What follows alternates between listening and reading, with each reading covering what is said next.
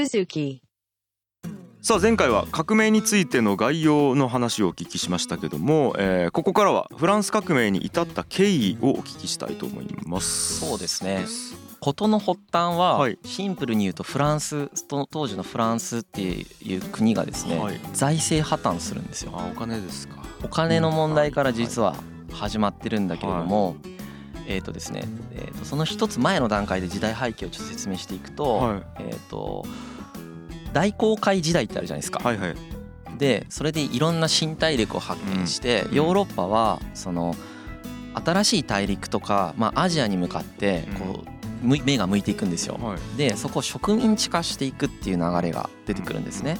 植民地にするとそこでその要は経済がよく回ると。はいなのでまああ競って新しい植民地を取ろうとして戦争をめちゃくちゃやるわけです。植民地をめぐってヨーロッパ中が。でその戦争をやりまくった結果ですねうん。基本的にみんなめっちゃ金使っちゃうんですよ。でえーっと最終的にイギリスとフランスの二強状態に入るんですね。18世紀ぐらいに入ると。でイギリスがこの時に産業革命を起こすんだよね。うん18世紀に入って。でえーっとまあその産業革命も起こすしその植民地戦争でもイギリスの方が優位に立つんですよ。でこれによってフランスが劣勢になってくるんですね。はいはいはでこの経済格差が生まれてくる。はい。イギリスとフランスの。いなるほど。はい。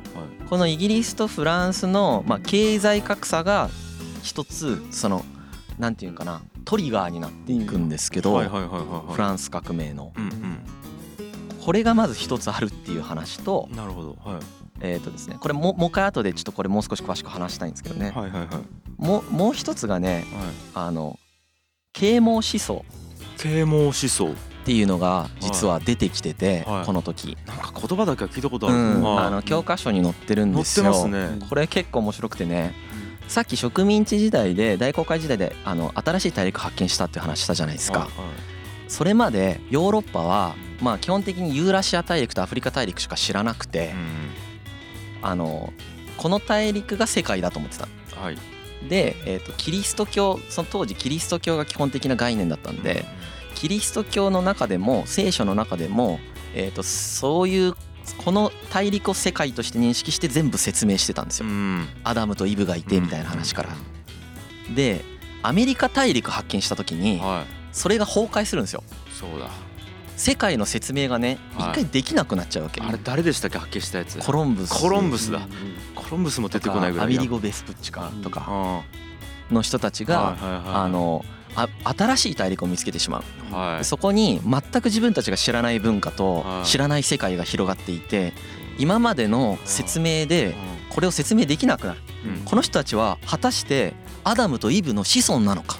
でも人間って全員アダムとシイブの子孫のはずだけどどどうなってんだろうってなるんですみんな、喋る言葉も違うし宗教も違うから。そうそうそう。宇宙人。と同じだなそうそうそう。宇宙人見つけたたみたいになった時に彼らはあの自分たちを相対化して見ることができるようになるんです。要は比べて彼らと自分たちを比べて初めて自分たちが何かを考え始めるんですよ、面白い。はい。はい、僕がよく言ってますよね。はい。歴史勉強する時の一番の意義は自分のことが分かることだはい。はい。これを実はヨーロッパは新大陸を発見することによってはい。経験するんですよ。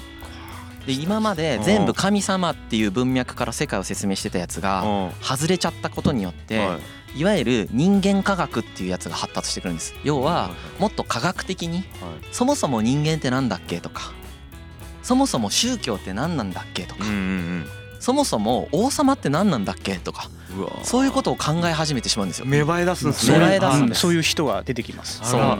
そういう人たちがいっぱい出てきちゃうんですよ。はあ。でこれによって知識のリンゴが。はい。そう。で、はい。それをさらにどんどんあるものを考えたことにさらにそれに乗っけて考える人とかが出てきて、新しい思考が出てきてキリスト教の思考からだいぶ外れていくんですよね。いはいはいはい。でその思考がうんフランス革命の大元の思考につながっていくんですよ。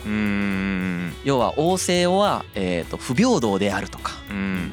そういう概念がもともとなかったんだけど、当たり前すぎて。はい。新しい世界を見たことによって自分たちを相対化して見始めた人たちはそもそもこうおかしくないみたいな。よく考えたらこの今ぜその時絶対王政って言ってフランスはすごい王権が強かったんですけど、そそもそもになんか数百年前ってこんなに王権強くなかったじゃんみたいな調べてみたら。じゃあおかしいやろこれうんってなってきちゃって。そういうことをバンバン言う人がたくさん出てくるんです。ね。一番有名なのがルソーっていうルソー。そううん。啓蒙思想は僕ルソーで覚えてました。社会契約論はいはいはいルソーはもうフランス革命の多分一番エン一番のエンジンになった思想ですよね。そうなんですよまあ後で多分詳しく説明するんですけど、はいはいうんはい。もうそれもう人一人一人が絶対権人権があるっていうふうに言ったうん。人ですよね。そう。うんうん、他にもね。モンテスキューとかね。そうそうそう。あと百科全書っていうのができたりして、それまでなんて言うんですかね。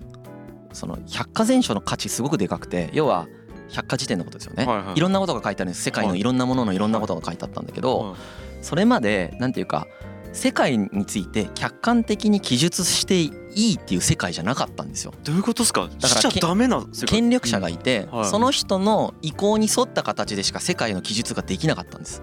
えー、ちょっとピンとこないですね権力者とうん。キリスト教がもう世界を認識するふ唯一のフレームワークなんですよね。そう。だから自分でいろいろ考えてもそれを外に出しちゃいけないんですよ。そう。それに出したらもうもう処刑される金しないそう。兼ねない考えるっていうのもそれまでなかったんだけどこの啓蒙思想時代に、えー、とキリスト教はこうだけどうん。他はこうだよねみたいなことをうん。い言う人が出てきた。今まで言っちゃダメだった。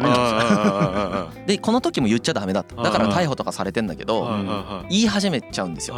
で百科全書ができたことによってそのヨーロッパの人が日本のこととかについて知り始めるんですよ。日本についてとかも書いてあるんはい。でマジではい。いろんなこと書いてあるんで、したら相対化できちゃうじゃないですか。はい。どんどんどんどん。キリスト教ってこうなんだとか。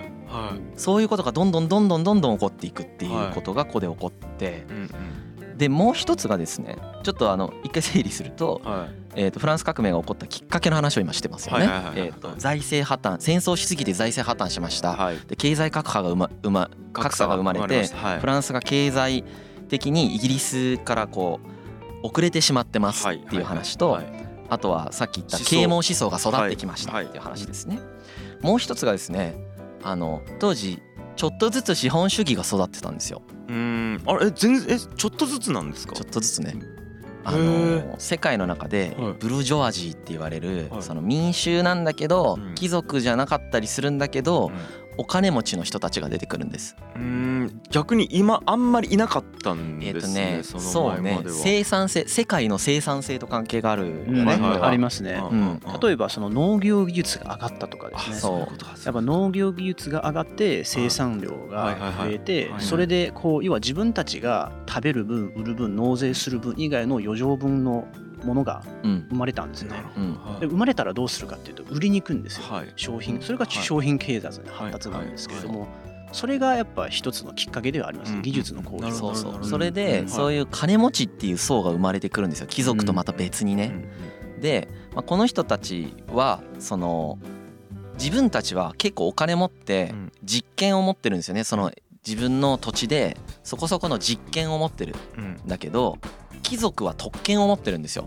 特権。そういろんなことができるわけ。と、はい。あの身分差別があるからもう生まれ明確ながらに。僕たちにははい。すごく分かりづらいんだけど、はい生まれながら人間としての格が違うんで、はいはいはい。貴族って。はいはいはい。いろんなことをしていいんですよ。はい。例えば一番はまず税金全然払わなくてよかったんです、うんうんうん。これめちゃくちゃででかいんですよね、はいえっ、と民衆はちなみにはい。はい手取りのあ手取りのじゃなくてあの年収の90%を税金で取られてたんです90うんもう合計すると大体それぐらいですよね。えーじゃあ深井さんがだいたい年収1000万ぐらいなんでえっと2000 2000万？あいやいやあの5000万っす。うん言えねえわ。いやでもすげえ困った今。あれ？それはきついなでも。実効税率9割。ってそう。ああ5000万だったらは90%だから4500万取られるってこと。4500うんうん500万しか残んないの 5000万なのに。つそう。はっていう状態があって。ではい一方で貴族とか聖職者その教会の人っていうのは免税されてるしもう働かなくてもぶっちゃけ生きていけるんですよ。はいはいはいはい。っていうぐらいの差があるんですね。はいはいはあとはいろんな権利持ってるんですよね。その自分の領主権っていうのがあっていうんあのまあその領主権持ってる人ははい。結構いろんな決め事していいわけ。はい。自分のそのエリアの中で。はい。領主っていうのはあのえっと領土の領に領土の領に主の主ですよね。はい。まあそういうのがあってはい。えーとそういうのいろいろ決めていいとか。うん。で当時フランスはさらに貴族の権力よりも圧倒的に王様の権力が強かったんでそれがさらにその王様に全て集約されてて、うんはい。まあ王様が言ったこと絶対みたいな、まあ、そういう状態であることに対して、はい。そのさっき言った金持ちになったブルこれをブルジョワジーって呼ぶんですけど、この人たちが疑問を持つわけですよ。ほら来た。はい。でそれがさっきの啓蒙思想はい。とくっつくんですよ。はい。この疑問が。はい。あれなんでは僕たちこんなことを我慢しないといけないんだっけってなってくるんですね。こんなに稼いでるのになんで取られるんやみたいな。稼いでるのに取られる。そう同じ人間なのに。はで僕たちの方がそのお金だなんなら稼いでんだけどおかしくねみたいになってくるんですよね。はいそれが端的に言うとそれが財政破綻の時に爆発するんですよ。か財政破綻してもっとしんどいってなった時にはふざけんなっつって爆発するんですよ。そりゃそうっすよねかでも貴族からしたらバレたーって感じでしょうね。気づかれたーっていう。そうですね。うんうんでねまあそうですね。実は貴族も啓蒙思想をすごく取り入れてるんですけどね。うん。あそっちもそっちで。また面白いんですよ。そうで。すね。読んでる人は結構いますよね。いるんですよ。だからうんうん。啓蒙思想分かるやつかっけえみたいになってるんです貴族も。おろろろ貴族の中にも諸刃の剣。はい。うん。なんか貴族の中にもまあ多分いろんな貴族とか平民とかいはいまあ身分3つぐらいあるんですけどやっぱその中にもいろんなね考え方の人がいて貴族も貴族でうん。こう古い体制王政を絶対絶対っていう貴族もいればうん。ビジネスをしてる貴族もいるし逆にそのブロジャーからその貴族になったっていう人もいるんですよ。そこはいけるはいけるうんんですね。結構グラデーションな感じなんですえよ。ね。ーうん。あそっか貴族ってじゃあ、うん。えっと途中からひょいってこう乗っかる乗っかるっつったらあれですけど、まあ乗っかっていく人もいます。人もだからブルジョワで儲かった人が、うん。あの貴族貴族のこう官位を買買ったりとか。そうそう。フランスはねイギリスはそういうのが分離してんだけど。うん昇格システムがあるんですねなんか。そうフランスはしょその貴族とブルジョワジーが結構こうステップになっちゃっててあのそれで逆にそのなんていうかな。うん。えっとですね今の話整理するとですね実はそのフランスでなぜフランス革命が起こって他のなぜ他の国じゃないのかっていう理由が結構そこにそれを知りたい。あるんですよ。えー、と実は先行して王権が弱くできたのはイギリスだったんですもともと王様を最初に殺してはい。それで議会の議会を作ってその議会の権力の方が王様より強くなったのははい。イギリスの方が圧倒的に早かった。はい。イギリスはそのスタイルではい。立憲君主制っていうんですけど議会の方が王様より強いこと。をはい。えー、とその立憲君主制の状態でうん。産業革命を成し遂げていくんですよ。合理的に動いて。一方でフランスはですね金持ちが貴族になるっていうステップがああってしまったことによって、はい。金持ちになって中途半端な人は貴族に反発するんだけど、結構マジで金持ちになるとそのまま貴族に行けちゃうんで貴族に迎合していくんですよ。ブルジョワジーが。そうすると反発しないんですよね。どなるほど。それによって貴族がこう吸収するみたいなのが増えちゃって、はいはいはいはい。それで、えー、と極限状態になるまで革命が起こらないんですよフランスは。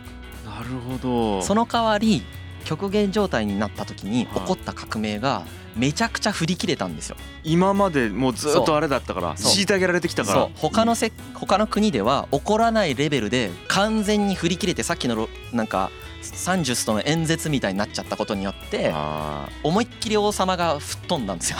ーなるほど。うんも溜めて溜めてパンチ。うそう。すっごい遅かったけど溜めて溜めて溜めてバーンってきたからはそれでフランスが徹底的な革命を成し遂げたことによって世界が変わるっていういか面白さがある。ヨーロッパで最初のね あのかインパクトのある革命ですからね。うん。これすげえ。じゃあもっとこううん。ちょいちょいちょいちょいなんていうんですかねガス抜きしてたらそう、うんちなみにガス抜きうまいのは江戸幕府ですよめちゃくちゃうまいですよあの人たちは。身分差をつけながらはい侍は貧乏だけど商人の方が金持ち。だけど侍は威張っていい。だけど町人は金持ち。うん。で技術者は税金が低いとかそういうのをうまく全部ガス抜きさせてこう保ってるみたいなのは江戸江戸。だから長く続いてる。すげえ。けど外圧で死んでね。あー。黒船が来たからそれを想定してなかったんで吹っ飛びましたよね。すげえ。フランス革命は内部で矛盾を抱えていたのがは戦争とかで貧乏になったっていう外的要因と、はい。さっき言った啓蒙思想の外的要因によって 一気に振り切れていくっていう構図なんですよ。すごいな。トリガーをいくつも抱え込んで大爆発っていう。大爆発です。でもう少しねあの貴族特権の話ちょっと詳しくしたいんだけどはい。えーっとさっき資本主義が育ってくるっていう話をしましたよね。はい資本主義にとって資本主義のね成長にとってとても大切なことはね自由に物を売れるっていうこと。まず。当たり前な気がします値段をつけてはい。自分で値段をつけて欲しい人に好きに売っていいですよっていうこととはいそれで儲けたお金は自分のものですよっていうことが保証されないと資本主義って育たないんですよ。むちゃくちゃ当たり前のこと言ってる。だから あうんのはい。さっきはにだからねフランス革命の前ってそういう世界じゃなかったんだよ。い財産所有しちゃいけないんですよ。そう。平気で取り上げられたりするわけ。うん。そうかそうかそうか。そう。自分で頑張って儲けたのにあ取り上げられたりうん。その特権ーうん。あのこれは売っていいけどこれは売っちゃダメだよとか。うん。まあ今でもちょっとだけありますよね。まあちょっとだけありますけどね。ね一部のものにはありますけどそれがとても色濃く強くあったんだけどえっとそれが資本主義の発達にはそれがとても大切なんです。そういう自由度が経済的自由がすごく大切なんだけど、はえっとお金持ちがどんどんこう増えていったんですね。でさっき言ったみたいに貴族になれる人はなっていったんですけど、うん。なれない人が増えすぎたことによってみんなは貴族になれないわけ。はい。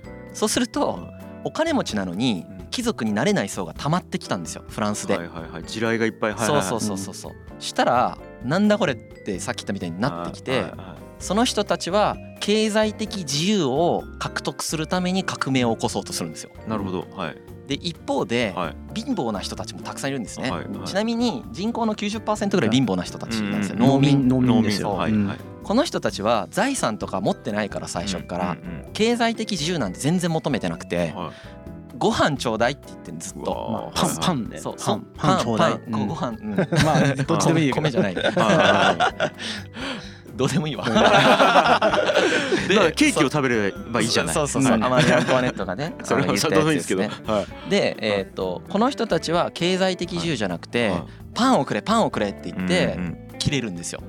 うん。で貴族は、えー、とあの貴族は王様の権力が当時強すぎたからは王様の権力もっと下げろって言って切れてるんですよ。い全員違うじゃないでか。です王様は、はい。えー、と自分の権力をそのまんま守りろうねって言っては守ろうとするんですよ。うんうんこのまあ大きく分けて4つの勢力がい。はそれぞれ動きまくるんですよ。それの複合がフランス革命なんですよね。なんかエネルギーがあるんですね。それぞれのそれぞれベクトルが別々にあってこのベクトルがはい。フランス革命の進行ステップによってはそれぞれが別々の結びつき方をそれぞれでしたりしていなんじゃそれ。複雑なベクトルを形成していった結果が誰も予想しないナポレオンの登場っていう着地になるんですよ。うん英雄じゃないですか。ナポレオンっていうめっちゃくそ優秀な人が最後出てきてその人で収束していくんですけどはっていうねこの4つのベクトルの複合要因なんで僕冒頭に言ったようにフランス革命ね本当にちゃんと理解しようとしたらあ複雑なんですよね。その4つの動きの複合的な革命なんですこれ。いやちょっと想像もつかないですけどね。ねちょっと複雑でしょ？はい。大丈夫かな？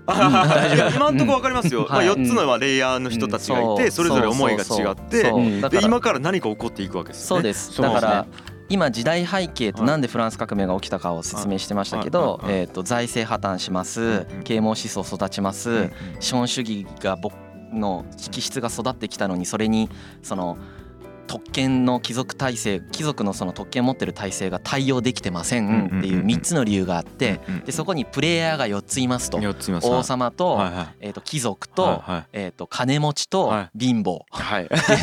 最後のビームで返した、これが複雑に絡み合いながら起こるよっていうやつですね。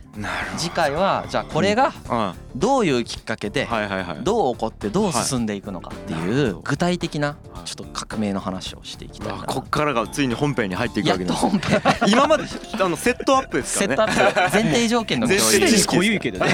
うん。あでもその前にはい。うんルソーの説明をしたい。ですあなるほどなるほど。だから次回ルソーであルソーちょっと興味ありますね。啓蒙思想のルソー。最はい高だから。あわかりました。うん。じゃあじゃあ次回はルソーからはい。はい。紐解いていきたいと思います。ありがとうございます。はい。G. Kaye Suzuku